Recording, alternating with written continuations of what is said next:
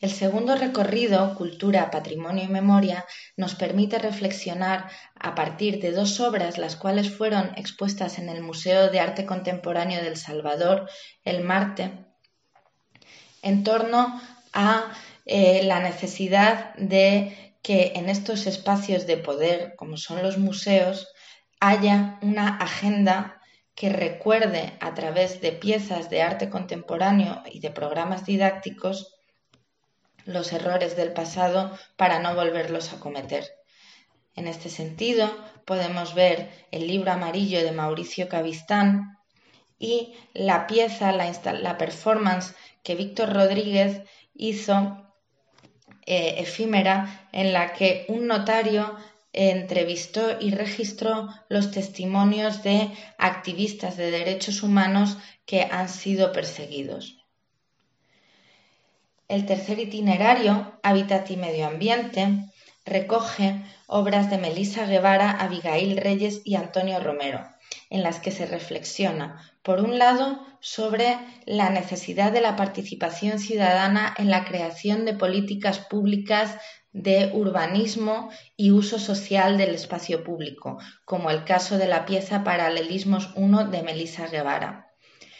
También se reflexiona en esta misma línea sobre las problemáticas que los procesos de revitalización de espacios públicos como el centro histórico de San Salvador omiten y ocultan los anteriores usos de ese espacio público pudiendo ser una vía de gentrificación, como es el caso del mural que realizó la artista Abigail Reyes en la primera calle del centro histórico de San Salvador, mm, de la que fueron desalojadas las vendedoras para convertirla en un espacio de paseo y recreo peatonal. El mural decía, eh, ¿cómo lo va a querer? Amor, recordando esas Mm, expresiones habituales dentro del el comercio informal que hacen parte también de nuestra cultura y que olvidarlas supone eh, olvidar y desplazar a la población que había ocupado ese lugar.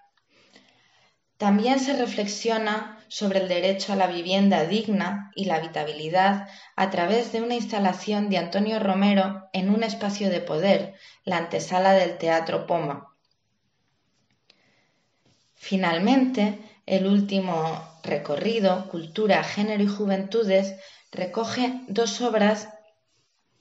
tres obras de Dalia Chávez en la que a través de su instalación Falso Franca, compuesta por una serie de repeticiones de miniaturas de mujeres trabajadoras en una maquila siendo vigiladas, acerca de la relación entre género y economía. En segundo lugar, también se reflexiona acerca de la importancia de las prácticas artísticas como facilitadoras de denuncias y activismos y cómo los artistas jóvenes asumen su rol no solo de creadores, sino también de agentes de cambio social con eh, la acción que el colectivo Los Siempre Sospechosos de Todo, conformado por artistas, gestoras culturales eh, jóvenes,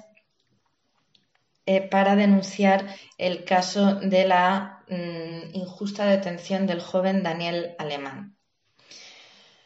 Finalmente, eh, en una clave propositiva y reconciliadora, la artista Carmen Elena Trigueros, a partir del bordado, propone